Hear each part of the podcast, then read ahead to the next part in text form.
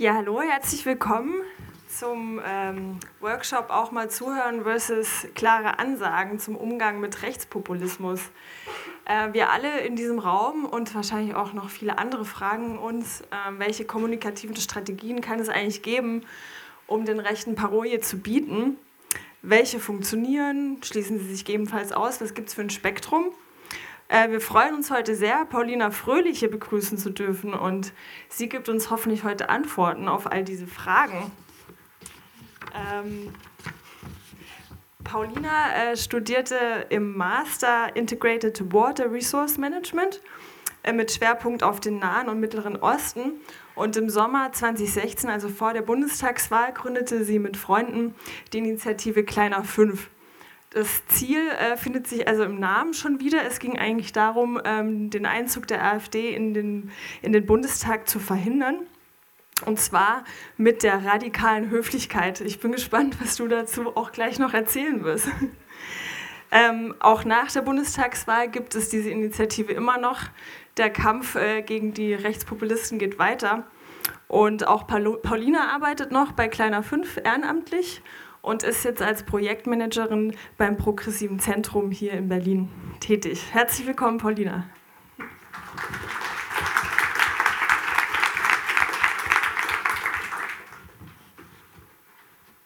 Hallo zusammen und vielen herzlichen Dank für das Willkommenheißen und überhaupt für das Einladen. Ich freue mich sehr und wir von Kleiner 5 freuen uns überhaupt sehr, dass wir auch nach, vielleicht sogar trotz der Bundestagswahl und dem Ergebnis der AfD als rechtspopulistische Partei eingeladen werden, wahrgenommen werden und noch gehört werden.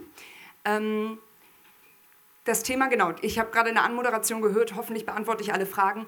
Ähm, das ist meistens ein Risikofeld. Ähm, ich schätze nicht, dass ich alle Fragen dazu beantworten kann. Ähm, aber ich hoffe auf jeden Fall, dass vielleicht einige von euch, die hier sitzen und noch nicht genau wissen, wie sie mit Rechtspopulismus umgehen sollen, ähm, vielleicht Antworten finden werden. Und das Ziel für mich ist eigentlich, ähm, wir haben wahrgenommen bei Kleiner 5, dass es einfach so viele unterschiedliche Möglichkeiten gibt, mit Rechtspopulismus umzugehen. Und dass leider in dem liberal-demokratischen Spektrum manchmal Dynamiken herrschen, die dazu führen, dass man sich eher angreift dafür, dass man eine andere Strategie hat, damit umzugehen, als dass man es akzeptiert, wahrnimmt und vielleicht auch als Stärke sieht, dass wir von unterschiedlichen naja, unterschiedliche Strategien benutzen, um mit Rechtspopulismus umzugehen und auch dagegen an vorzugehen. Das heißt, ich möchte eigentlich ein bisschen vorstellen, was es für Strategien gibt, was für Dynamiken es da gibt. Ich möchte ganz eindeutig dafür werben, dass wir anerkennen, dass es unterschiedliche gibt und dass es auch okay so ist. Das bedeutet keine goldene Regel.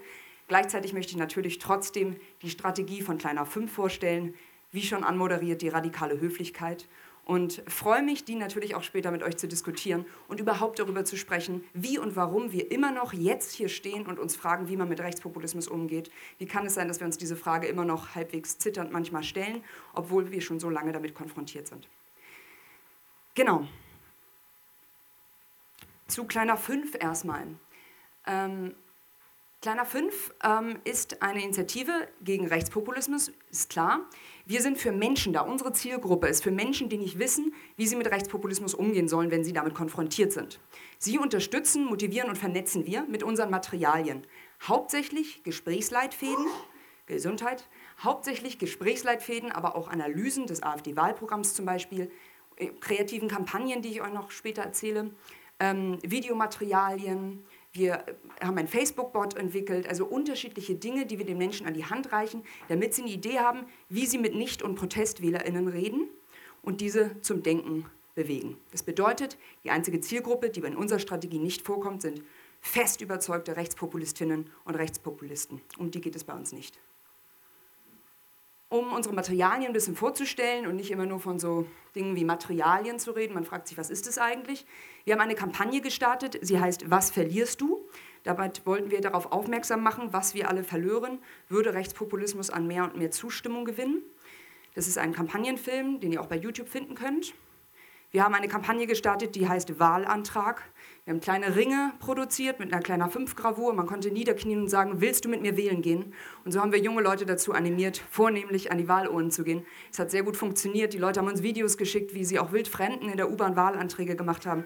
Das war wundervoll. Wo ist Horst? Ähm, das war eine Kampagne von uns, ähm, wo wir ähm, Horst gesucht haben. Horst ist unser Bundesadler. ähm, ist 68 Jahre alt, würdevoll, sieht alle Menschen als gleichgerechtigt an, aber er ist, versteckt sich gerade, weil ihm ans Federkleid gegangen wird von Rechtspopulistinnen und Rechtspopulisten. Man kann ihn suchen. Wir haben in ganz Deutschland diese ähm, Zettel aufgehangen mit vermissten Tieren, die sinnbildlich für Werte und Errungenschaften der deutschen Gesellschaft stehen und die in Gefahr sind durch Rechtspopulismus. Und wenn man dann Wo ist Horst, www.woishorst.de eingibt, findet man ein kleines Video, wo Horst erklärt, warum er angegriffen wird. Ohne Migrationsgeschichte war eine Posterkampagne von uns, die gehört zu Was verlierst du? Das sind Beispiele unserer Leitfäden, Argumentationstechniken. Das sind rhetorische Leitfäden. Wir haben nämlich herausgefunden, dass das Problem häufig nicht das inhaltliche, argumentative ist, wenn man sich mit Rechtspopulismus auseinandersetzt, sondern die Rhetorik. Wie bleibe ich ruhig? Wie platzt mir nicht der Kopf? Äh, all diese Dinge, die vielleicht einige von euch auch schon mal erlebt haben. Dafür haben wir Tipps. Inhaltliche Tipps haben wir auch. Wir haben herausgefunden, dass auf Social Media vor alledem ähm, Schnelligkeit zählt. Unsere seitenlangen Analysen waren schön und gut, viel Herzblut reingeflossen, viel Kopf, aber lesen tun es die wenigsten. Also haben wir die inhaltlichen Punkte, die wirklich problematisch sind, im AfD-Wahlprogramm auf Emoticons runtergebrochen und haben anhand eines Diagramms, eines Baumdiagramms erklärt, warum wir sie für gefährlich halten. Auch alles online zu finden. Was will die AfD? Eine Analyse, habe ich schon erzählt. Das Spiel der radikalen Höflichkeit. Ich habe es auch mitgebracht, so dass wir es, wenn wir noch Zeit haben, nachher zusammen spielen können. Den Facebook-Bot, da konnte man Hilfe finden für hitzige Diskussionen im Netz. Ein Pub-Quiz haben wir entwickelt. Das haben auch Pubs in ganz Deutschland gespielt zu Menschenrechten. Wir haben viele öffentliche Aktionen gemacht, wo Menschen Haltung zeigen konnten. Eine riesenlange Liste, wo man sich einbringen kann, wenn man sich engagieren will in Deutschland, aber nicht unbedingt bei Kleiner 5. Und wir haben einen Blog. Also ihr seht eine Hülle und Fülle an Materialien, die mit der Hilfe von über 150 Ehrenamtlichen innerhalb eines Jahres entstanden sind. Okay, jetzt zu unserem Thema, Umgang mit Rechtspopulismus. Die großen drei Dinge, die ich, oder die drei großen Strategien, die ich erkannt habe, jedenfalls im letzten Jahr, waren die Blockade, das äh, No-Platform-Strategy nennt die sich, dass man sagt, wir geben ihnen keinen Raum. Wir reden nicht mit ihnen und wir blockieren auch, wenn Rechtspopulistinnen und Rechtspopulisten irgendwo auftreten wollen. Die zweite Möglichkeit, sehr weit gefasst natürlich, ist das Argumentieren, die inhaltliche Auseinandersetzung mit Rechtspopulismus. Und das dritte habe ich mal ein bisschen schwammig zusammengefasst als Verständnis zeigen. Das ähm, offene Ohr, das Zuhören, das, was wir so oft nach der Bundestagswahl von, rechts, von nicht rechtspopulistischen, sondern Politikern und Politikerinnen der demokratischen Parteien gehört haben, auch mal zuhören, ernst nehmen. Ganz gleich, welchen Weg man wählt, habe ich hingeschrieben. Ein bewusster Umgang mit Rechtspopulismus hängt immer vom Kontext ab. Also was bedeutet das? Welcher Kontext zeigt uns, wie der Umgang vielleicht in dem Sinne am zielfühlsten ist für das Ziel, das wir uns selber stecken. Ich habe mal aufgeschrieben, welche Kontexte mir da einfielen. Die Person, die mich konfrontiert mit Rechtspopulismus, da hängt es schon mal davon ab, ist sie eine Politikerin, ein Politiker, eine Wählerin, ein Wähler oder ein Sympathisant. Es ist was anderes, wenn meine Schwester rechtspopulistische Parolen raushaut am Abendbrottisch, als wenn ich tatsächlich eine Politikerin oder Politiker gegenüberstehe von der Partei der AfD. Melanie Ammann hat die Politikerinnen und Politiker in drei Kategorien eingeteilt. Der muss man nicht folgen, aber das kann man auch nochmal beachten. Das zeigt, wie kompliziert die Sache ist. Sie hat gesagt, es gibt innerhalb der AfD Karrieristinnen, Ideologinnen und Idealistinnen. Das sind unterschiedliche Charaktere. Ein Björn Höcke ist nicht dasselbe wie eine Frauke Petri. Zeit und Ort sind auch davon abhängig, wie ich mit Rechtspopulismus umgehe, wenn ich damit konfrontiert bin, vor allen Dingen im Privaten. Gibt es eine Öffentlichkeit, ein Publikum, das zuhört, oder bin ich allein mit der Person? Habe ich überhaupt gerade Zeit? Absolut Riesending. Habe ich fünf Minuten und bin gerade total erhitzt und gestört, muss aber eigentlich gleich weiter. Hängt davon ab, wie ich reagiere. Ist es online oder offline? Riesenfrage. Bin ich mit Hasskommentaren im Netz konfrontiert oder geht es darum, dass ich in der U-Bahn einen hässlichen Kommentar höre? Und die berufliche Situation. Wir haben von kleiner fünf E-Mails bekommen von Menschen, die in einem hierarchischen Verhältnis zu der Person standen, die sie mit, mit, Rechtspopulismus konfrontiert hat. Also dass sie beispielsweise Angestellte sind und dann nicht genau wissen, inwiefern sie gerade die Freiheit haben, so zu reagieren, wie es ihr Herz oder ihr Kopf vielleicht gerade sagt. Die Sensibilität, einer der wichtigsten Punkte, sind Betroffene anwesend, wenn es direkt um Angriff und Hass und Hetze geht. Ist mir der Mensch persönlich bekannt?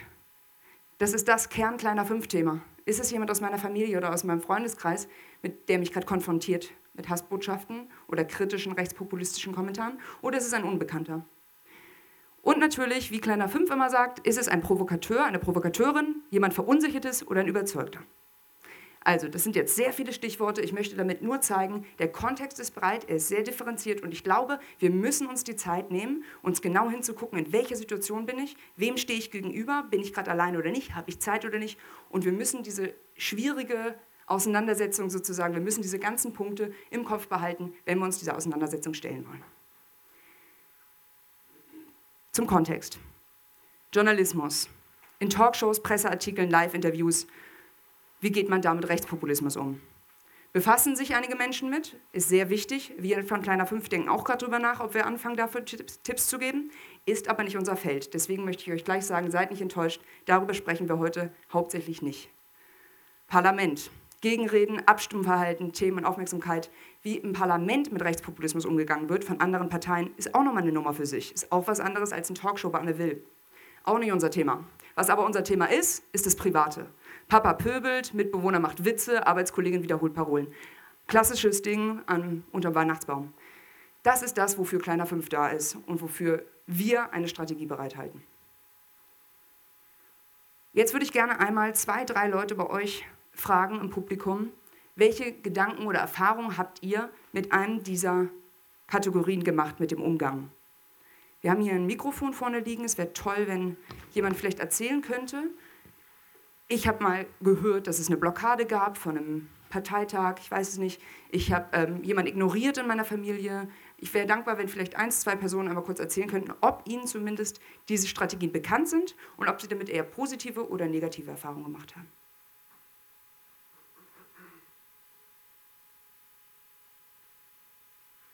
Da hinten sind zwei, drei Meldungen. Dankeschön. Ja, Björn von Lovestorm.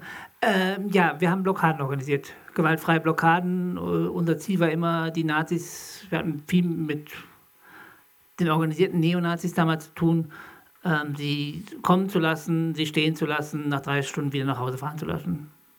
Das war das, was wir gemacht haben. Haben wir immer als ganz effektiv empfunden.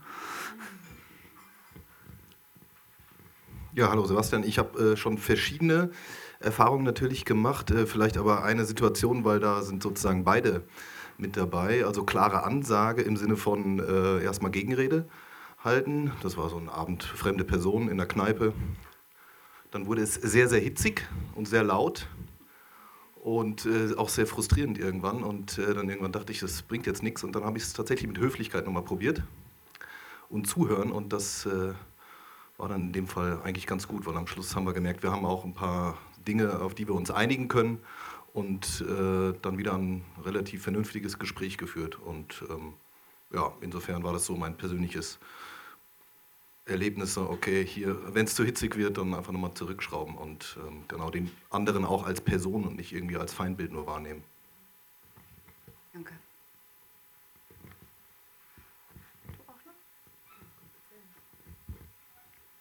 Meine Erfahrung mit klarer Ansage ist ein bisschen demotivierend in der S-Bahn. Ähm, ich habe keine auf die Fresse bekommen, Gott sei Dank. Weil die Person alleine war. Ich würde es trotzdem nochmal machen, aber das kommt halt auch dazu, wenn man, wenn man sich rauswagt und das dann doch ähm, zu brenzlig wird, dass dann der, der oder die eine oder andere das dann nicht mehr tut danach. Hat sich davor noch jemand gemeldet? Also bei mir ist es die ganz klassische Situation der, in der Familie. Also der Vater, der einfach gerne immer mal wieder so kleine Kommentare macht und tut. Und man, also ich habe anfangs halt immer dagegen äh, was gesagt und es waren immer durchaus hitzige Diskussionen, ähm, bis ich dann gemerkt habe, okay, das bringt nichts. Es ist einfach, äh, ja, ältere Männer ändern dann auch nicht so schnell ihre Meinungen. Und gerade durch, die Familien, durch das Familienkonstrukt ist es ja auch sehr emotional besetzt. Und ähm, jetzt ist es eher so ignorieren tatsächlich, weil man, weil wenn ich nach Hause fahre zu meiner Familie, will ich ja nämlich nicht nur streiten, sondern eben halt auch etwas Familienidyll haben. Und ja, gleichzeitig merke ich, dass dann immer doch immer die Wut in mir doch hochkocht und dass dann irgendwie auch gerne auch auf anderen Situationen dann ja die Wut dann genutzt wird, wieder da rauszulassen. Also ja, ich bin immer noch sehr ratlos, äh, was dagegen zu tun oder was man da konkret tun soll. Aber ja, auf jeden Fall weniger streiten und weniger laut sein. Also das hilft dann doch immer ganz gut. Jetzt hat sich noch einer gemeldet. Ja, also ich habe im privaten Umfeld, im Bekanntenkreis eigentlich ganz gute Erfahrungen damit gemacht, mit den Leuten schon zu reden. Das sind aber auch keine Hardcore-AfD-Wähler, sondern Leute, die da halt mal irgendwas aufschnappen und sagen. Und ich habe einfach ähm, da tatsächlich, dadurch, dass ich die besseren Argumente habe oder dass ich eigentlich auf fast alles eine Antwort habe, beruflich bedingt, ähm, äh, da ein relativ leichtes Spiel gehabt. Auf der anderen Seite, da komme ich jetzt äh, nämlich zum beruflichen Kontext, äh, Social Media bei Pro Asyl, äh, da äh, habe ich äh, dann irgendwann die äh, Erfahrung gemacht, man muss auch, man muss es dem ersten, zweiten Mal in der Regel gut sein lassen und die Leute ignorieren. Ähm, also es, es, gibt, da gibt es natürlich auch Leute, mit denen man tatsächlich sprechen kann, aber in der 90 Prozent der Fälle sind das Leute, die einen nur anpöbeln wollen und die gar nicht auf die Sachen eingehen. Also, ja. ja vielen Dank äh, für eure Teilnahme erstmal. Das ist nicht immer einfach für alle oder für jedes Publikum auch persönlich zu erzählen von den eigenen Situationen. Deswegen danke ich euch ganz herzlich, dass ihr was dazu gesagt habt. Also schon unterschiedliche ähm, Erfahrungen habt ihr gemacht. Ich wollte gerne einmal auf Humor eingehen. Das haben wir nämlich noch gar nicht genannt. Das sind jetzt Sharepics äh, vom No Hate Speech Movement, ähm, wo ihr seht, No Hate Speech Movement lädt Sharepics hoch zu unterschiedlichen Hate Speech Themen, die man sich holen kann, wenn man reagieren möchte mit Humor auf Hate Speech im Netz. Das bedeutet, wir reden hier über Online, nicht über Offline. Wir reden meistens über Menschen, die die Hate Speech ähm, Kommentator, Kommentatorin nicht kennen also es ist oft unpersönlich und es handelt sich oft um sehr dezidierte, platte und unter der Gürtellinie Sprüche. Ähm, und nicht, wie gesagt, am Abendbrottisch mit der Familie zum Beispiel. Oder jemanden, der wirklich diskutieren will und reden will. Es ist ein Umgang, Humor. Es hilft oft ähm, der Person, die erstmal Schmerz erleidet und gestört ist dadurch, sich so ein bisschen zu überhöhen und sich lustig zu machen und sich erstmal besser zu fühlen und gut zu fühlen. Es ist am Ende ja keine Konfrontation, die zu einem, zu einem Ziel führt, wie eine ordentliche Auseinandersetzung oder ähm, eine Diskussion. Die ist aber in vielen Fällen auch nicht möglich, wie uns die ähm, Freundinnen und Freunde von ähm, No Hate Speech Movement erzählt haben. Kleiner 5 arbeitet nicht mit Humor.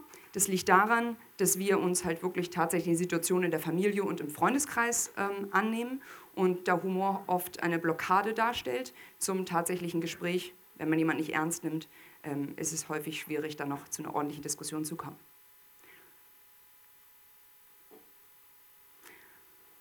Blockade.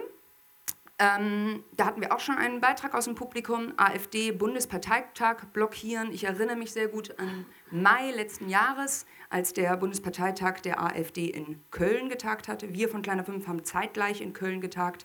Wir haben uns nicht, den Demonstration, wir haben uns der Demonstration angeschlossen, aber nicht der Blockade ähm, und wurden dafür zum Beispiel von einigen Gruppen, die eigentlich mit uns befreundet sind, ähm, scharf kritisiert, weil sie gesagt haben, wir sollten, wenn dann, mitmachen und auch blockieren. Unsere Strategie ist es, wie gesagt, nicht, weil wir die radikale Höflichkeit anwenden und sagen, gut, haltet euren Parteitag ab.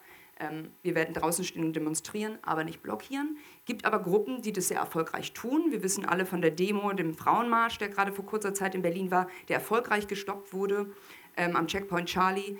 Ähm, das heißt, das ist einfach eine andere, das ist eine Methode des Umgangs. Hier haben wir zum Beispiel den Fall, ich weiß nicht, ob ihr euch erinnert, ähm, aus dem Züricher Schauspiel war das. Da war eine Podiumsdiskussion geplant. Ähm, es war auch ein AfD-Sprecher eingeladen für das Podium. Als das bekannt gegeben wurde im Programm und online, gab es so viel Kritik und ähm, unter anderem auch Hassmails an die Organisatorinnen und Organisatoren, die sie das gesamte Panel abgesagt haben. Erst haben sie ihn ausgeladen und dann haben sie das gesamte Panel abgesagt. Und es herrschte danach äh, eine große Debatte darüber, wie unsicher wir uns vielleicht eigentlich sind. Darin können wir sie einladen oder nicht und wie gehen wir dann mit ihnen um. Also das ist ähm, auch eine Art der Blockade, ist die, Au die Ausladung oder gar nicht erst Einladung. Und es ist auch ein großes Thema in Deutschland, wie ihr wisst, von vielen unterschiedlichen Veranstaltungen. Hier geht es um einen AfD-Wahlstand, Wahlkampfstand. Das ist von Aufstehen gegen Rassismus, auch Freundinnen und Freunde von uns von Kleiner 5. Hier seht ihr in der ersten Zeile, jeder AfD-Wahlkampfstand, der nicht von Protest begleitet wird, macht die AfD ein Stück gefährlicher. Das ist eine These, über die wir natürlich vielleicht auch im Anschluss noch sprechen können, ähm, inwiefern man der zustimmt und wenn man ihr zustimmt, ob das dann gleich bedeutet, dass man ihn blockieren sollte. Hat die AfD Recht auf einen Wahlkampfstand oder nicht? Und wenn man nicht mit den Inhalten der AfD übereinstimmt, wie ist dann vielleicht der beste Umgang, um diese Kritik oder die Unmuße darüber deutlich zu machen. Hier ist noch ein Plädoyer aus der ähm, Frankfurter Rundschau, ähm, die sagt, die Katja Torwart, äh, dass mit Rechten nicht geredet werden soll und nicht geredet werden kann. Ich habe einen Text rausgeschnitten aus dem Artikel. Entsprechend geht das Miteinanderreden immer mit der Tolerierung eines fremdenfeindlichen Status quo einher. All die Pro-Argumente einer Entlarvung oder gesellschaftlichen Befriedigung können nur funktionieren, wenn man gedanklich auf die Rechten zugeht. Umgekehrt werden die das nicht tun. Die zwanghafte Suche nach Berührungspunkten, also des Miteinanderredens, um des Diskurses willen, weicht im Zweifel nur der eigenen moralischen Haltung auf und stellt humanistische Prinzipien zur Diskussion. Ihr seht, es gibt wirklich ganz unterschiedliche Meinungen darüber, wie man tatsächlich jetzt damit umgeht, ob man reden soll oder nicht und wenn ja, wie. Dann gibt es noch das Zuhören, das Verstehen, das Aufeinander zugehen. Kennen manche von euch den Bus der Begegnung? Vielleicht per Handzeichen, wenn ja. Ja, wie schön. Ähm, ich hatte das große Glück, auch Teil vom Bus der Begegnung zu sein. Das war ein Projekt ähm, von unterschiedlichen Initiativen. Wir sind äh, im, Vor im Vorfeld der Bundestagswahl im September zwei Wochen mit einem wunderschönen roten Doppeldeckerbus durch Deutschland gefahren, in unterschiedlichste kleine Städte und Orte, um unsere Bierzeltgarnituren rauszustellen, kostenlos Essen und Getränke anzubieten und einfach nur zuzuhören. Wer setzt sich hin und wovon erzählen die Leute? Wir hatten keine Agenda, wir hatten kein Ziel, keine bestimmten Fragen. Wir haben einfach nur zugehört. Das war eine unglaubliche zwei Wochen, die wir da erlebt haben. Und es war sehr interessant. Wir hatten sehr, sehr viele AfD-Sympathisantinnen und Sympathisanten bei uns am Bus und die, die Gespräche sind unterschiedlich verlaufen. Es gab jetzt wiederum Reaktionen natürlich auf unseren Bus von Leuten, die gesagt haben, fantastisch, so brauchen wir das. Das will jetzt auch eine Partei nachmachen, finden wir klasse. Es gab Reaktionen, die gesagt haben, es ist Quatsch, ihr hättet mit einer klaren Zielsetzung losfahren sollen, mit den Leuten zu erklären, warum Rechtspopulismus undemokratisch Unternehmen ist. Andere haben gesagt, dieses ganze Zuhören ist zu verweichlicht. Also, ihr seht, wie, wie, bei jedem Thema, wie bei Humor, wie bei Blockade, auch das Zuhören, alles ist umstritten und die Gruppen sind sich nicht einig, was das Richtige ist. Hier seht ihr, wenn ihr auf das Datum guckt, 26.09.17, 5.23 Uhr, wenige Stunden nach dem Ergebnis der Bundestagswahl. Nach dem Wahlerfolg der AfD, vor allem in Ostdeutschland, hat der Soziologe Lengfeld von der Universität Leipzig dafür plädiert, den Wählern mehr zuzuhören, auch wenn man ihre Position nicht teile. Nur in der sachlichen Auseinandersetzung könne man sie zurückgewinnen. Ihr erinnert euch an diese ganze Thematik nach der Bundestagswahl und äh, hier, wir müssen unbedingt wieder mit dem Osten reden. Wir müssen dem Osten wieder zuhören. Das ist überall durchgejagt. Man hat sich fast schon gefragt, was ist denn eigentlich vorher passiert und außerdem, was ist mit dem Westen und dem Süden und sowas. Also das war wirklich sehr ähm, merkwürdig zu beobachten. Kurze Zeit später kam das, kurze Zeit vorher kam das Buch raus mit rechten Reden. Völlig andere Strategie als die, die wir bisher besprochen haben ähm, und hoch diskutiert und unsicher ähm, ob es das richtig ist oder nicht. Also ein weiterer Strang, den ich euch gerne vorstellen wollte. Ich habe jetzt Diskussionsfragen mitgebracht, wo ich dankbar wäre, wenn wir da ein bisschen drin einsteigen könnten. Die erste Frage wäre, die ich vorhin schon eingangs erläutert habe, welche, weshalb stellt sich erstens überhaupt und zweitens immer noch die Frage nach dem Umgang mit Rechtspopulismus? Sollten Engagierte in Deutschland eine gemeinsame Strategie fahren oder ist eine Diversifizierung in Ordnung? Ich habe eingangs schon gesagt, was meine Haltung dazu ist. Ich freue mich aber natürlich auch auf Gegenrede oder Übergegenrede. Ähm, ich stelle noch die anderen beiden Fragen vor und ich würde es einfach offen lassen, wenn ihr reagieren wollt, auf welche ihr eingehen möchtet. Wie lassen sich unterschiedliche Strategien unter einen Hut bringen? Wo können sie sich ergänzen? Was müssen wir lernen oder können, um geschickt mit Rechtspopulismus umzugehen? Ich habe jetzt diese Fragen mitgebracht ähm, ich freue mich, wenn ihr einsteigt und eure Gedanken dazu teilt. Und wenn wir noch Lust und Zeit haben nach einer gemeinsamen Diskussion, kann ich euch gerne noch das Spiel der radikalen Höflichkeit von Kleiner 5 zeigen und ein bisschen was dazu erzählen, was eigentlich hinter diesem Slogan radikale Höflichkeit steckt.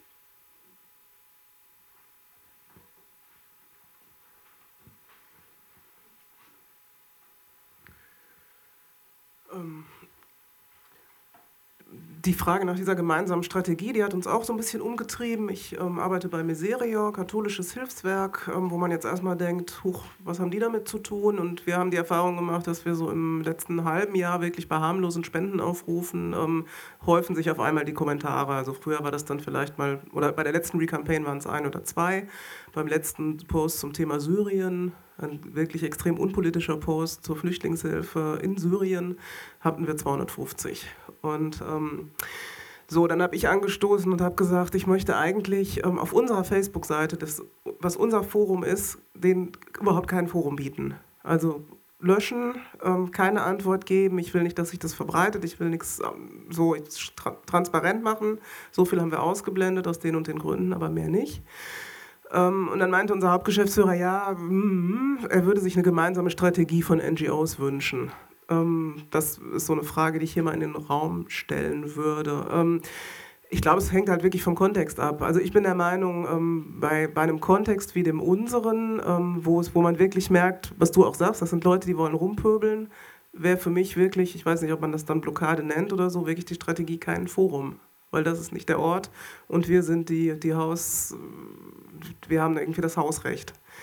Ähm, das ist was völlig anderes, finde ich, als ein Bus der Begegnung, wo ich jetzt schon natürlich zuhören möchte ähm, und, und vielleicht auch mit, eben nicht mit den Ideologen rede, sondern mit, mit Leuten, die, ähm, die das als Mittel ihrer, ihres Ausdrucks sehen. Aber ich finde, auf den Online-Plattformen, wo wir Hausrecht haben und uns, unser Zweck nicht ist, irgendwie politisch diskursiv jetzt da zu sein, ähm, würde ich wirklich dann auch so eine Blockadestrategie anstreben.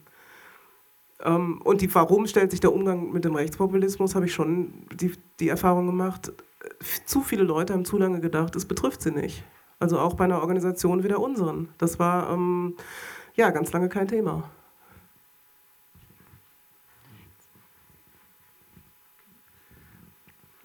Mhm.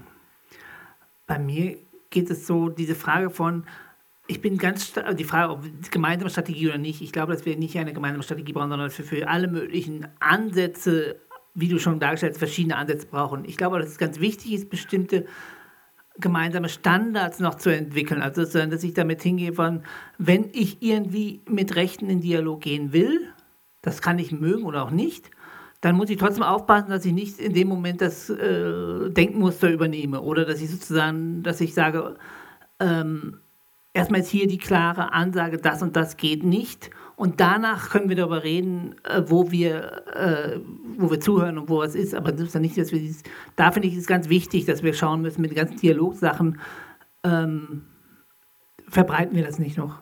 Und ich würde mir zu, zu, deiner, zu deinem Beispiel nochmal so einen Aspekt, dass ich glaube, ich fände es total wichtig, dass gerade auf, gerade auf unseren Seiten ähm, wir dieses auch nutzen, dass wenn so etwas auftritt, auch klar die, Gegen, äh, die, die Gegenöffentlichkeit sichtbar wird. Also die Aufgabe im Miserio wäre dann sozusagen, wie kriegt ihr es hin, dass ihr sozusagen immer zehn Leute habt, die auf solche Artikel reagieren und sofort klar ist, das ist hier nicht der richtige Platz dafür.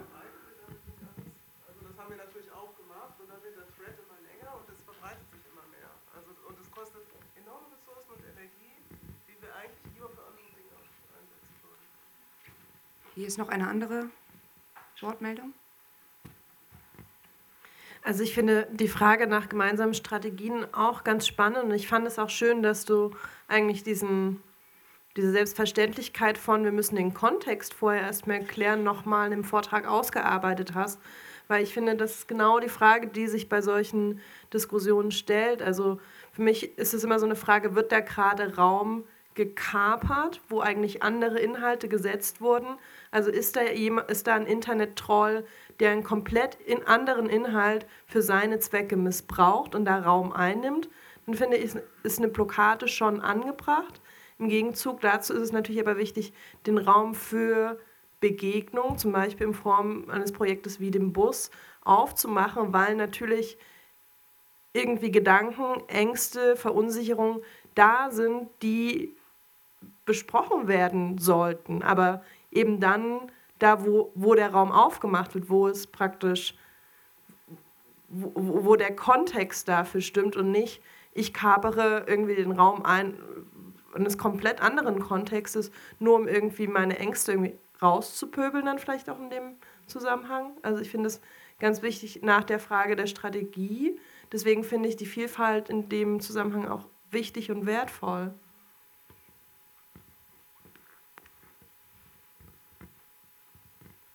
Ja, das äh, hab, die Beobachtung habe ich auch gemacht, dass es schon, wie du auch eingangs gesagt hast, sehr wichtig ist, erstmal zu gucken, wer ist die Person eigentlich. Also das ist das, was ich meinte mit dem Blockieren. Also es gibt einfach unglaublich viele Leute, wo man auf relativ den ersten Blick sieht, ähm, das äh, ist äh, jemand, der wahrscheinlich nicht mal mit einem echten Profil agiert. Ähm, und das, was du gesagt hast mit, der, ähm, mit dem Zeitaufwand, das ist halt natürlich für eine gemeinsame Strategie eigentlich äh, das schwierigste Kriterium, weil man braucht die Zeit dafür. Und nicht jede Organisation hat jemanden, der die Zeit dafür hat. Ähm, ich meine, ich mache das bei uns auch alleine und habe manchmal die Zeit dafür, habe die Zeit aber auch nicht immer. Ich bin aber dazu übergegangen, im letzten, in den letzten Monaten äh, doch tatsächlich sehr oft zu antworten. Ähm, nicht mit dem Ziel, die Person zu überzeugen, weil das sind wirklich 95 Prozent der Fälle, also es kommt sehr selten vor, da jemanden zu überzeugen, sondern mit dem Ziel, die Leute, die mitlesen, ähm, denen was an die Hand zu geben. Ähnlich wie ihr das auch macht äh, auf eurer Seite, aber den Weg gehen viele Leute halt nicht, extra auf eine Seite zu gehen, um sich anzuschauen, äh, was könnte ich dagegen sagen. Äh, ich habe beobachtet, dass die Leute auf unserer Seite schon versuchen, dagegen zu argumentieren, das leider aber oft einfach nicht so gut machen und ähm, dadurch der anderen Seite so viel Futter geben, äh, dass die Diskussion in eine noch viel schlimmere Richtung läuft, als wenn, man, wenn dieser Kommentar einfach für sich gestanden hätte. Und äh, deswegen bin ich dazu übergegangen, sind wir dazu übergegangen, uns da doch recht häufig irgendwie dann doch mal einzumischen. Äh, aber natürlich mit dem Resultat, dass das oft sehr zeitintensiv ist, weil man eigentlich nie das letzte Wort hat und natürlich die andere Person auch selten überzeugt. Also es, oft endet das in gewisser Frustration. Und ähm, ja gut, dann kann man natürlich auch über die Art und Weise, das zu kommentieren, äh, streiten. Ich werde dann sicherlich schon auch manchmal ein bisschen zynisch. Ähm, ist, glaube ich, Geschmackssache. Aber eine gemeinsame Strategie ist, glaube ich, sehr schwierig, einfach weil, wegen den unterschiedlichen Ressourcen. Ähm, aber wenn man sieht, dass sich unter solchen Sachen tatsächlich irgendwie Diskussionen entwickeln, ist es, glaube ich, sehr wichtig, irgendwie die, den eigenen Unterstützern wiederum unterstützend unter die Arme zu greifen und sie da nicht irgendwie hilflos äh, untergehen zu lassen. Machen wir hier erstmal weiter. So, ja, mh, hm, wollte eigentlich nur sagen, ich glaube, es ist tatsächlich wichtig, sich den Kontext nochmal anzuschauen. Also, weil da gibt es einfach so viele unterschiedliche Kontexte. Jetzt wir hier vielleicht eher als äh, NGO-Vertreter würde ich mal vermuten, haben vor allem äh, mit der Frage Social Media zu tun, weil das da eben auch so massiv eben auftritt und immer auch eine Ressourcenfrage ist. Und ähm, ich glaube, da ist es wichtig, also für uns, also ich bin bei Lobby Control und äh, wir haben auch durchaus da ähm, AfD-Publikum bei uns, die dann unseren, äh, unser, unser äh, Narrativ, auch Kritik an äh, dem politischen System ähm, erstmal, sagen wir mal, gut finden, aber das dann, sagen wir mal, ganz anders wenden. Ähm, und ähm, sagen wir mal, die Blockade ist natürlich immer das einfachste Mittel. Ich persönlich sage auch mit einem journalistischen Hintergrund, denke aber immer, eigentlich sollte man Meinungsfreiheit so weit wie möglich auslegen. Und deswegen ist es da wichtig, auch für sich selber klar zu definieren, wo ist jetzt hier eine Grenze überschritten worden, das möglicherweise auch mal kommuniz zu kommunizieren. Ähm, und äh, meine Frage wäre jetzt eher so, was gibt es denn für gute Strategien außerhalb dieser ähm, Blockade und außer der punktuellen Intervention, die wir sonst so eben noch zur Verfügung haben, gerade im Bereich Social Media?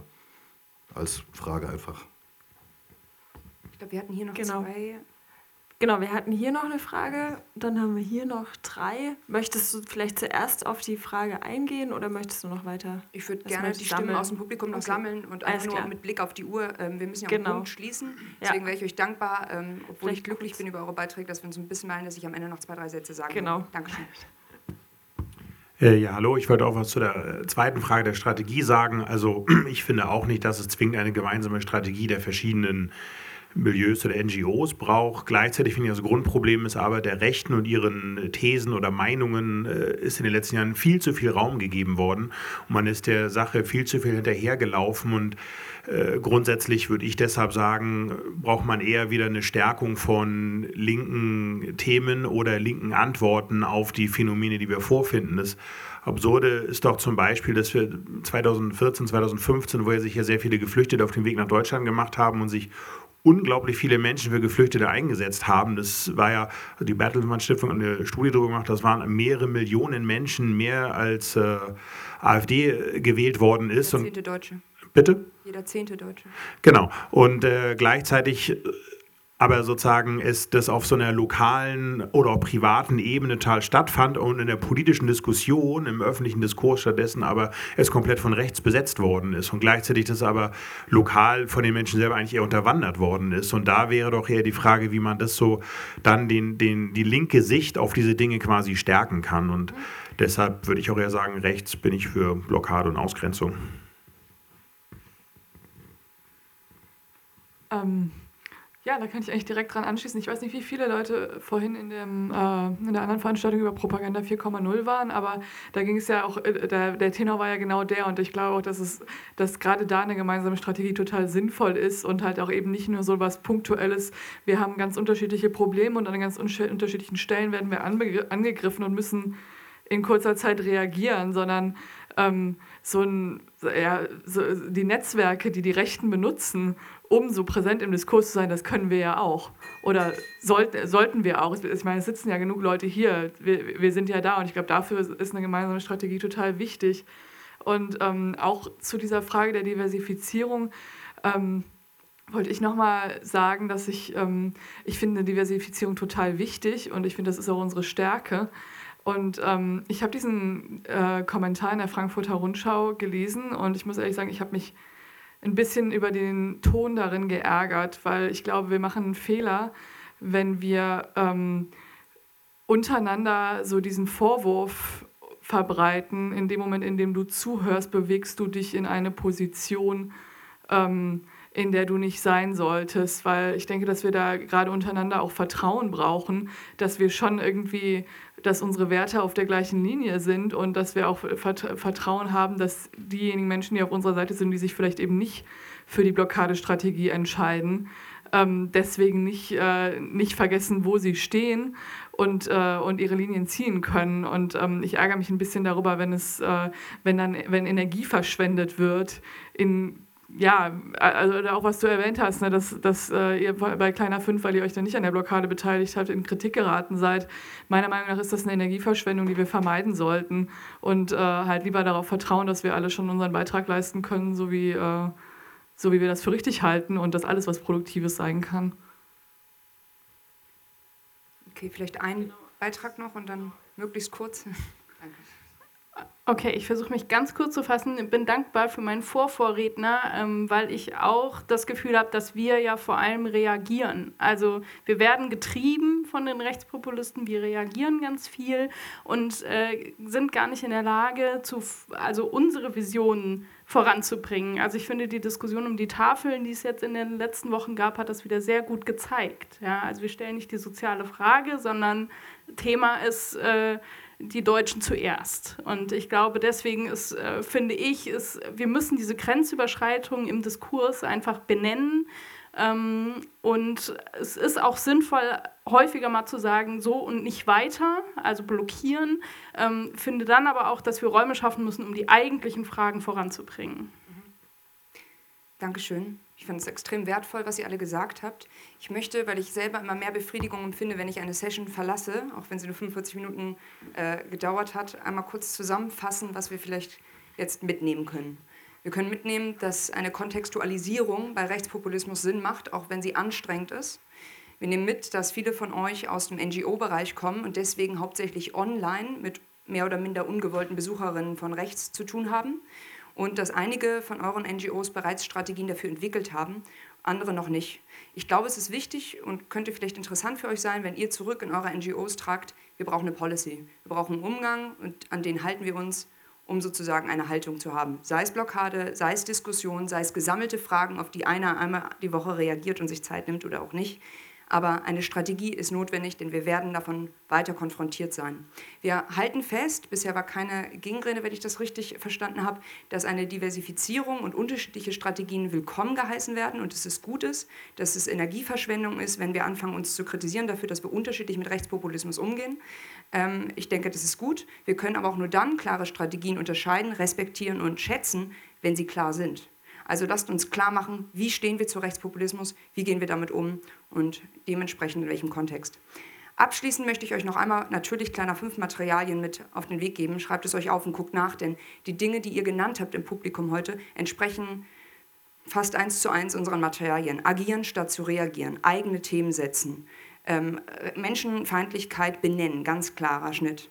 Und ein Satz noch, weil es äh, zu kurz gekommen ist heute zur radikalen Höflichkeit. Da steht nicht viel mehr hinter, als dass ich radikal höflich bleibe, egal was mein Gegenüber, meine Gegenüber macht.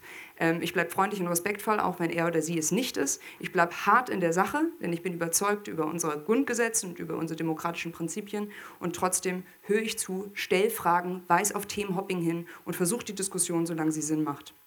Wenn ihr Lust habt, vielleicht zu Hause und anderes Mal, spielt mal das Spiel der radikalen Höflichkeit. Da geht es nicht um den Social-Media-Bereich für NGOs, sondern es geht um das persönliche Zuhause. Falls ihr Freundinnen und Freunde habt, die manchmal konfrontiert sind zu Hause mit diesen Situationen, bei der, in der WG oder auf der Arbeit, empfehlt ihnen das Spiel. Das hat schon einigen geholfen, wie wir zurückgemeldet bekommen haben.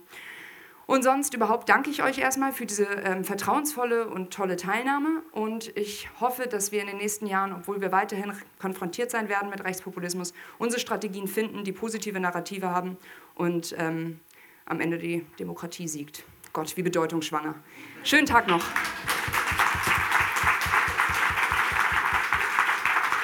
Vielen Dank, Paulina, dass du da warst. Ähm, bist du noch ein bisschen hier? Kann man noch mit dir sprechen, wenn man noch weitere Fragen hat? Ja, ich werde noch eine kleine Weile bleiben. Schön, alles Danke. klar. Dann euch viel Spaß im Programm weiter.